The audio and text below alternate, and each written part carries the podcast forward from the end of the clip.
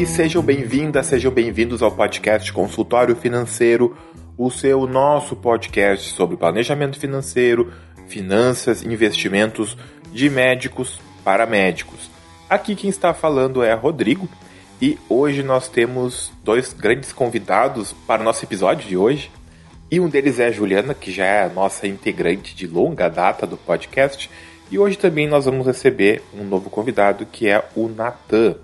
Boa tarde, Natan. Seja bem-vindo ao nosso podcast. É um prazer te conhecer, te receber aqui também. Eu já te acompanho nas redes sociais e quando o Rodrigo veio com a ideia de conversar aqui com a gente, eu achei ótimo. Então, primeiramente, eu gostaria de saber quem é o Natan.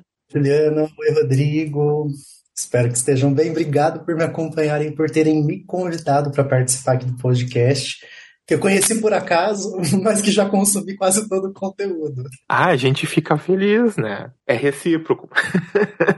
Que bom. É, conheci, no, no, que eu conheci, comecei a seguir, já fui consumindo, consumi os antigos, que caiu muito bem, muita coisa que eu precisava aprender, acabei, acabei aprendendo, agora só falta aplicar. Muito bem. O primeiro passo é, é, é entender, né, conhecer, depois aplicar, ele vai vindo aos pouquinhos, né? a gente vai tomando coragem. Exatamente. Mas é nesse sentido mesmo que eu aproveito para me apresentar. Eu sou médico reumatologista também e trabalho hoje com rede social, com Instagram propriamente dito. Tenho planos de expandir para outras redes, mas hoje trabalho com Instagram. Me formei em Curitiba, moro em Curitiba, atuo em Curitiba, mas com a pandemia e tudo que veio vindo nela, acredito que todo mundo acabou caindo um pouco de paraquedas na telemedicina uhum. e eu me formei justamente nessa época, me formei em 2021 e a gente estava bem naquele meio entre esse período é, de fazer telemedicina e eu estava me formando, procurando oportunidades e pensei, bom, vamos vamos aproveitar a oportunidade que está aqui na porta e vamos tentar cair na telemedicina. E essa foi a principal intenção de começar minha carreira, começar com, com rede social, começar com Instagram, de recrutar pessoas para trazer, para me conhecerem, para chegarem até mim presencialmente, óbvio, apesar de não ser tão possível ali no começo de 2021, né? Mas também era essa, mas também conseguir pessoas que quisessem uma segunda opinião ou um atendimento online. E Natan, assim, ó, ah, você que lida, né, bastante com essa questão né, de divulgação em mídias, que acaba sendo né, o, o que, que é o exatamente é o conceito de marketing, né? Uh, o que que tu percebes assim nos colegas médicos que estão presentes nas mídias sociais, Instagram, YouTube que a gente estava conversando antes de começar a gravar, etc. O, o que que tu acha que leva algum médico a entrar numa mídia social? O que te levou a entrar nas mídias sociais? Além dessa questão, é claro, de tu teres entrado já começado tua carreira numa era que já teve uma grande explosão dessa informatização, né, de teleconsultas, teleconferências, né, etc e tal. Exato, acredito, Rodrigo, que quando a gente vai pensar em mídia social, a gente tem que considerar o que, que, nós mesmos consumimos, né? Que é um pouco daquilo que a gente conversou antes da gravação, sobre consumir a mídia que você está se apresentando. Uhum. Né? Se a gente for considerar o nosso consumo de Instagram, por exemplo, né? Você roda aquele feed, você vê coisas, você tem artistas que você gosta, mas você tem pessoas que você admira e segue, outros médicos e colegas e sociedades e outras organizações. E quando você percebe você está consumindo muito daquilo e você está passando muito tempo na plataforma, e a gente chegou em um momento em que o, o quem não é visto não é lembrado importa bastante na rede social. Até então, é, até poucos anos atrás, né, mesmo quando eu comecei lá a fazer medicina, eu comecei em 2010, comecei já faz pouco tempo, mas já se falava, não, você tem que criar um consultório e daí você vai ficando conhecido na sua cidade, as pessoas vão te indicar, e se você trabalha direitinho, não tem erro, você vai crescer muito na sua localidade, independente de qual for. Mas hoje, se eu falo isso, você percebe várias limitações desse pensamento. Hoje você já pensa, mas será que se eu pegar aqui no centro de Curitiba e abrir uma portinha e falar atendimentos em reumatologia, quanto tempo será que vai demorar para isso começar a pegar e começar a surtir algum efeito? E quando a gente vai falar de mídia social, é, expone, faz uma, exponencia todo, toda essa questão de procura, achado, reconhecimento, porque existe um algoritmo que vai jogar o seu conteúdo direto ali para quem precisa consumir ele. E uhum. a pessoa sabendo que você está na, na, região dela ou que você está ao acesso dela online, faz com que ela encontre o que ela precise mais cedo. Quantas vezes você não pesquisou no Instagram algum lugar que você ia com jantar com a sua família, ou então algum lugar. Eu estava agora, agora há pouco procurando um barbeiro que eu preciso cortar o cabelo. Então, você acaba procurando as coisas que você vai consumir. E por mais que existe muita, um termo muito pejorativo quando a gente fala de cuidado em saúde, querendo ou não, a consulta médica e essas situações são um consumo também, porque é algo que uhum. vai ser adquirido, é um serviço que é adquirido, que você está oferecendo e que ele vai passar por todas as fases que, que o consumo tem. A gente tem evoluído nossas ideias de consumo e é impossível que a saúde não entre nisso. Por mais que a gente tenha essa visão idealista da saúde, que é promoção de saúde, tudo mais, isso é verdade. Uhum. Só que isso cai ao mesmo tempo dentro das leis do consumo, do capitalismo que a gente vive. E a gente tem que se adaptar a isso, porque nós também precisamos sobreviver no nosso meio, assim como todo mundo. E hoje você abrir um negócio, é, se você for abrir uma lojinha, uma pizzaria, uma padaria, é, se, se, como você imagina que seria esse seu local se ele não tiver uma rede social mostrando a foto dos pratos, mostrando os consumidores, mostrando como é o local? Às vezes você vai procurar você, e você não acha nada. O que, que você pensa daquilo? E esse é o sentido que a gente tem que trazer dentro do, do consumo em saúde. Né? A pessoa, quando vai pensar em fazer uma consulta médica, ela quer saber, ela quer a pré-consulta. Né? Pré-consulta não é só ela chegar no consultório e ser atendida pela secretária, mas ela saber com quem vai consultar, como que vai ser, onde é, como é, o que esperar dessa pessoa, quem é essa pessoa. Ela quer uma identificação com aquilo que ela está buscando também. Ela quer ter uma ideia do que é isso. Porque o nosso, o nosso consumo hoje nos levou a isso. A gente pesquisa na internet antes de consumir. E a saúde entrou nesse meio. Acredito que dentro disso, o marketing para o médico e a presença do médico na rede social seja principalmente para que o paciente possa conhecê-lo e encontrá-lo, né? Porque isso vai abrir as portas para que o médico consiga se comunicar melhor com o paciente. Isso não só na pré-consulta, no pós também é muito importante. Uhum. É, eu nunca tinha pensado, eu achei muito boa essa comparação, tipo, com. Porque a gente tem essa questão mesmo, pelo menos eu tive também na minha faculdade, que o médico, o serviço médico é como se fosse uma coisa meio sagrada, assim, a gente ainda tem aquela coisa meio que medicina é sacerdócio, e que é uma visão que não faz sentido nenhum, né? A gente tem uma profissão, a gente tem uh, direitos e deveres específicos de ser médico, mas a gente também tem a gente, nós somos pessoas, né? E nosso trabalho também é ele é, quantif é mon meu Deus do céu, uh, deixa eu mudando o termo, é monetarizável, enfim. Que nem tu comentaste, nós vivemos numa sociedade capitalista, né? A gente precisa receber pelo nosso trabalho. E é um produto, é um bem de serviço mesmo, e faz sentido. Eu fiquei pensando que eu dificilmente, se eu vou para uma, por exemplo, vou para uma cidade, um local que eu não conheço, eu quero ir num restaurante, eu dificilmente eu vou tentar procurar também no Google melhores restaurantes, da região, eu vou tentar procurar uma foto, vou ficar mais contente se eu achar um site ou alguma coisa que tenha o cardápio, tenha o menu, que tenha uh, outras pessoas dizendo, ah, eu comi aqui, é muito bom, bom custo-benefício. Faz sentido. Mas é, é, é, eu imagino que muitos que estão, muitos ouvintes também vão ter essa sensação que é difícil.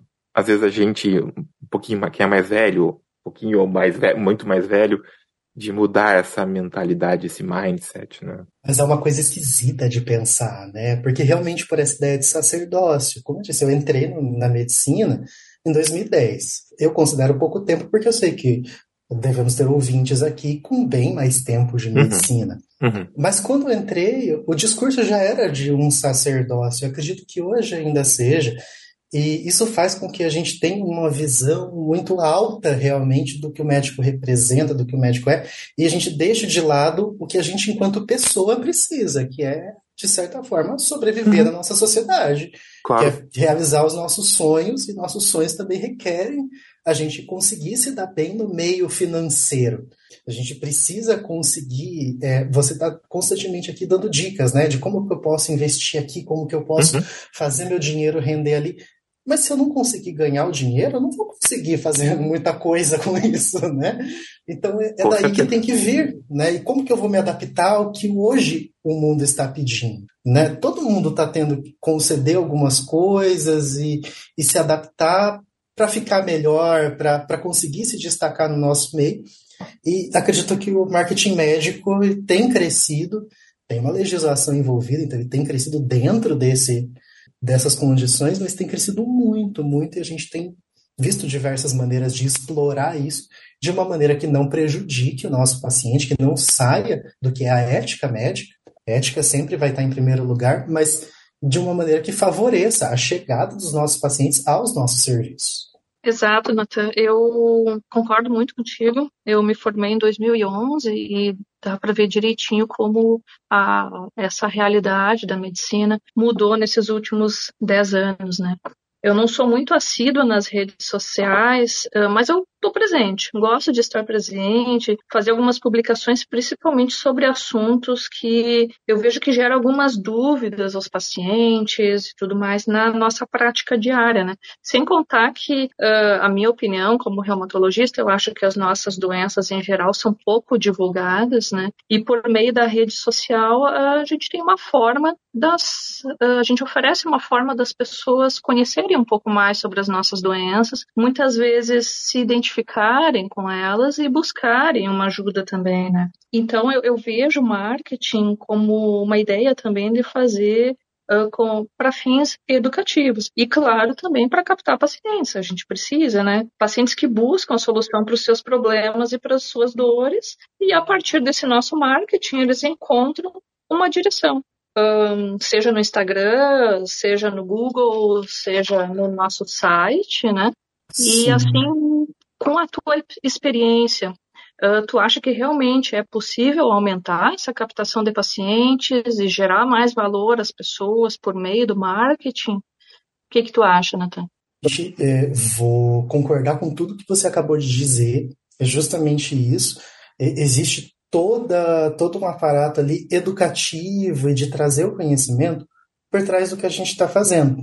E isso, é, por mais que muitas vezes esteja visto, poxa, mas você entrou na rede social porque você precisa de pacientes, porque você precisa trazer ali, tornar o seu consultório mais rentável, sim, só que como nós vamos fazer isso é, dentro dos parâmetros legais hoje?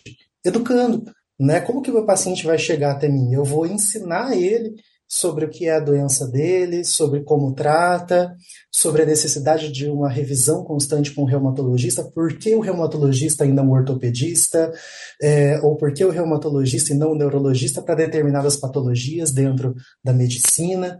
E isso torna o reumatologista mais visível dentro da rede. Então, para poder fazer a ponte entre esses dois conteúdos, né?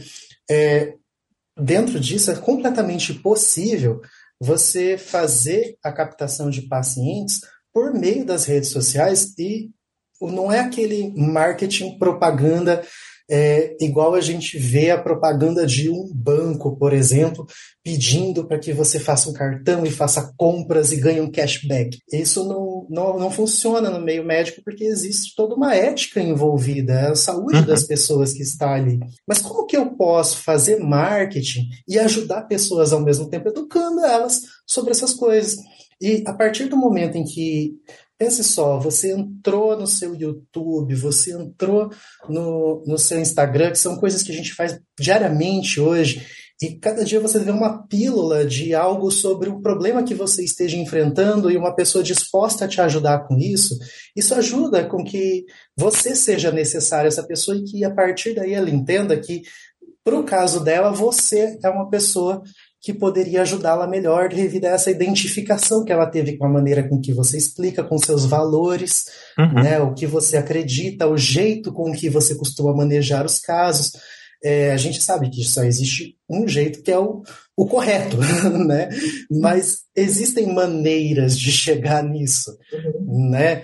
É, Existem maneiras de você escutar o paciente e dele se sentir acolhido dentro da realidade dele. E é aí que entra o médico, o marketing médico, né? Isso ajuda muito a captar pacientes e ajuda pessoas que não são seus pacientes e que nunca serão seus pacientes a entender melhor a realidade delas e poder também procurar um reumatologista dentro da, do, dos valores e da identificação que ela possa criar com outros reumatologistas, mas que ela entenda que é a situação de saúde dela Exato. tem tratamento ou que não tem tratamento, mas que tem controle e que ela precisa de alguém que acompanhe. Eu acho que é aí que está a questão. Então, você fazer o marketing para captar funciona muito bem, tem um bom funcionamento, mas ele não é ali o, o que você vai estar fazendo diretamente numa rede social. O que você vai estar fazendo é educação.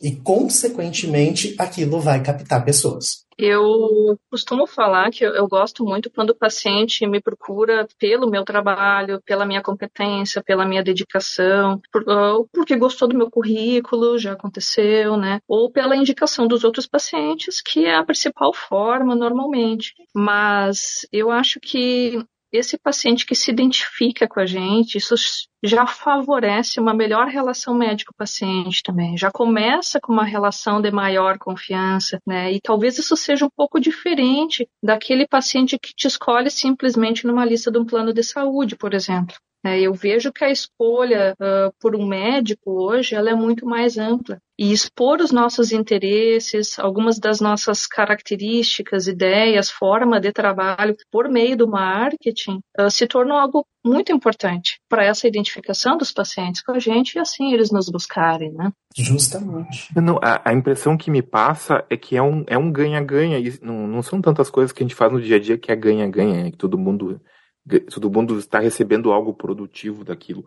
Mas eu fiquei com essa impressão realmente depois de começar a ver o material do Natan, com marketing médico, com divulgando o nosso material, o material quando é feito por pessoas né, honestas, que estão trabalhando com ética, que, né, dentro das normas como elas devem ser, exatamente isso. O paciente acaba ganhando, porque ele vai ter, vai ter um conhecimento, ele vai já desde o início, que nem a Juliana falou agora também, já vai até começar uma relação médico-paciente de uma forma bem mais positiva. Então, acredito, não sei se tem algum estudo disso, mas acredito eu que vai ser, vai ter uma aderência, uma adesão muito maior já desde o início aos tratamentos do médico. O médico acaba captando mais pacientes, ele é a nossa profissão, nós queremos, nós, nós médicos clínicos queremos atender, médicos cirurgiões querem fazer cirurgia, etc. Esse podcast é para quem só um parênteses, acho que para quem é um intensivista, emergencista, talvez seja um episódio que não ajude tanto assim, imagino eu, para quem trabalha em uma idade fechada e não vai captar pacientes. Mas para a grande maioria de nós médicos, né, a gente precisa que venha o paciente até nós.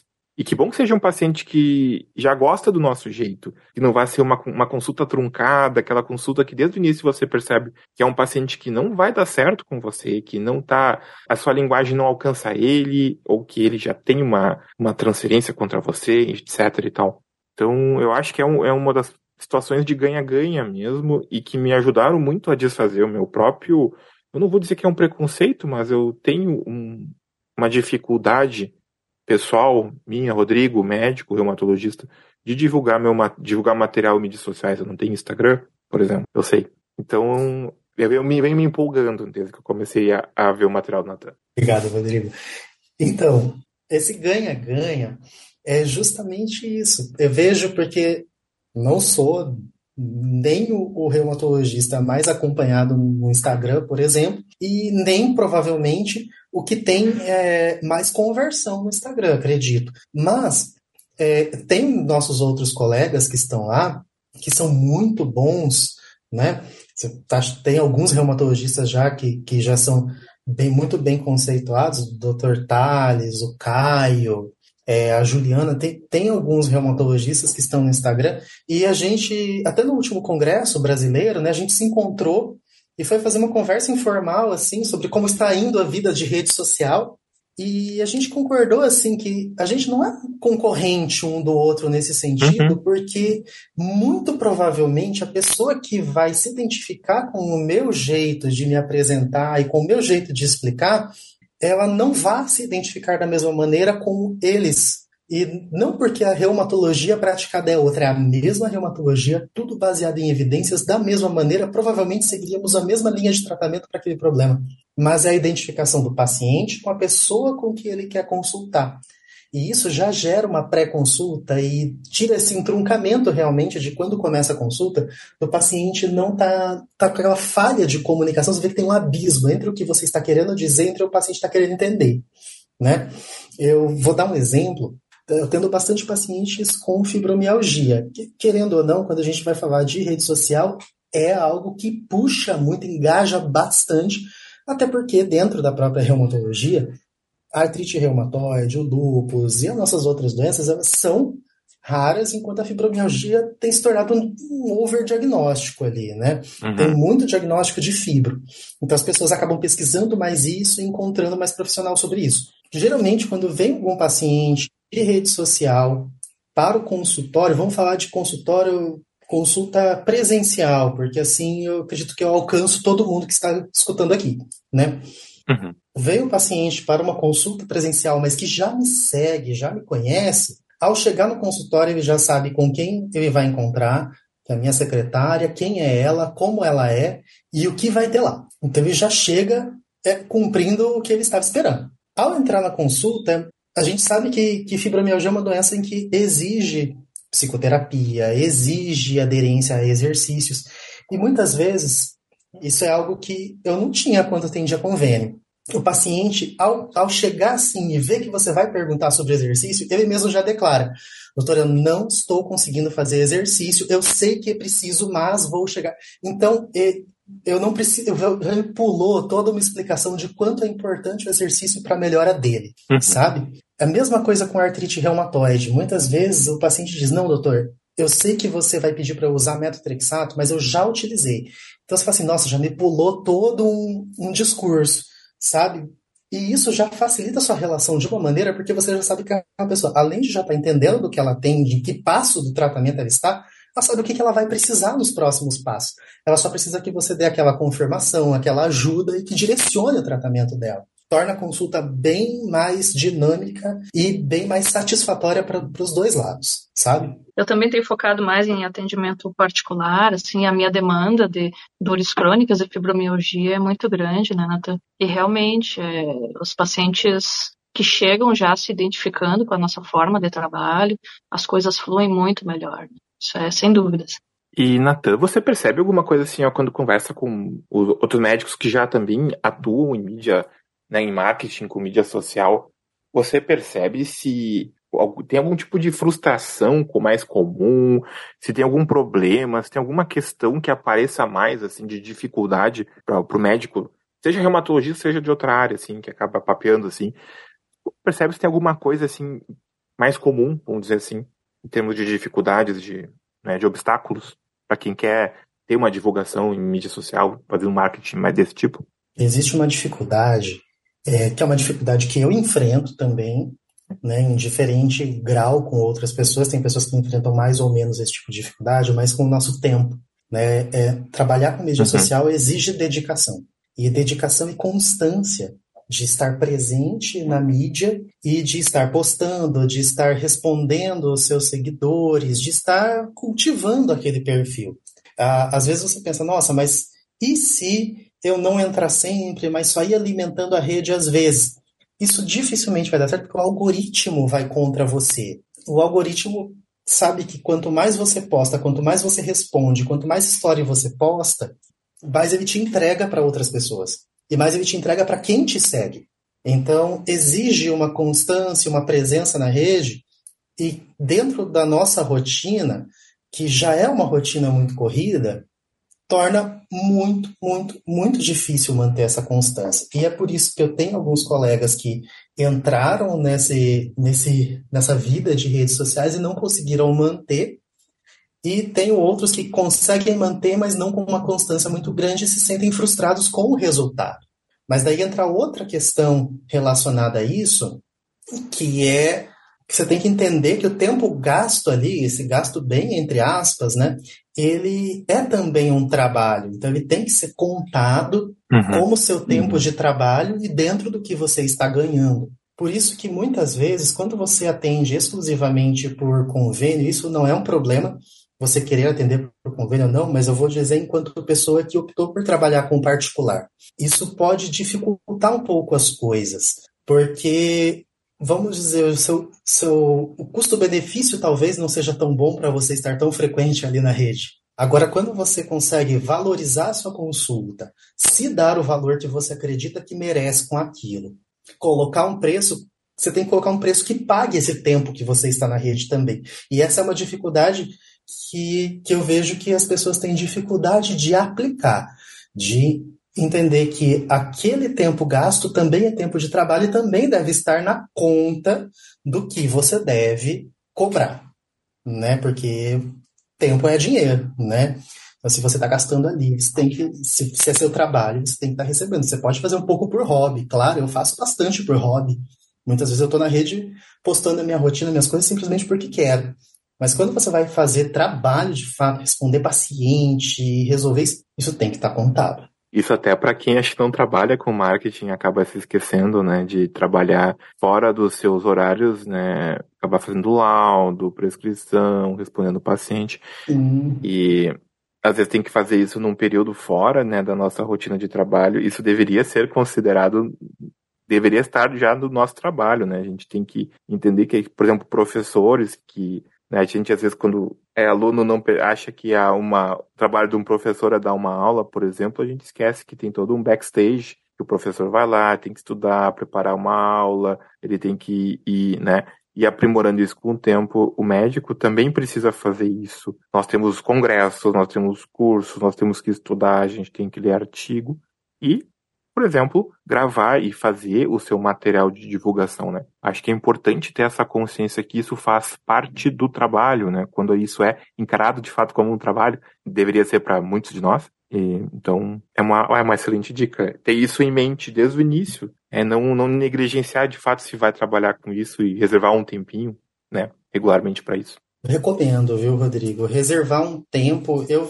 vou ser bem sincero, quanto à minha rotina, eu não sou uma pessoa tão organizada. Mas é, tenho colegas do, do Instagram mesmo, reumatologistas e não reumatologistas, que deixam um período da semana, geralmente a segunda tarde ou a sexta uhum. tarde, que são uhum. dias que você consegue adaptar melhor, para produzir o conteúdo da semana ou para editar conteúdos e cuidar dessa parte do que, que vai produzir aquela semana, sabe? E isso conta como hora de trabalho porque assim, eu não precisa se preocupar nos outros horários. Não é a maneira com que eu faço eu não consigo me organizar com tanta antecedência. Então, eu produzo conteúdo do dia anterior ou no mesmo dia, de acordo com o tempo que eu tenho. Ah, não tenho tempo? Hoje eu já me dou um direito a mais de não tenho tempo, vou produzir um conteúdo mais curto. Uhum. É, é, é, essa ideia que sempre dá certo de você twittar alguma coisa, copiar e colar no Instagram, sempre funciona quando eu estou sem tempo, mas que você está lá publicando alguma coisa, você está presente. Mas para produzir, editar conteúdo, você tem que reservar um tempo maior, e esse tempo como eu acabei de dizer, tem que estar contado dentro do que você considera o seu trabalho.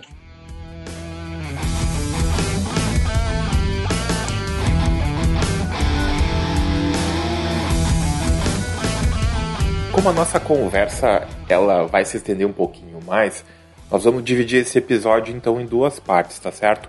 Então, a continuação direta do que vocês estão ouvindo agora vai aparecer então daqui a algumas semanas no nosso podcast. Então não deixem de continuar nos ouvindo e pegar a segunda parte dessa conversa tão interessante, tão proveitosa para nós médicos, tá bem, pessoal? Então era isso, um grande abraço.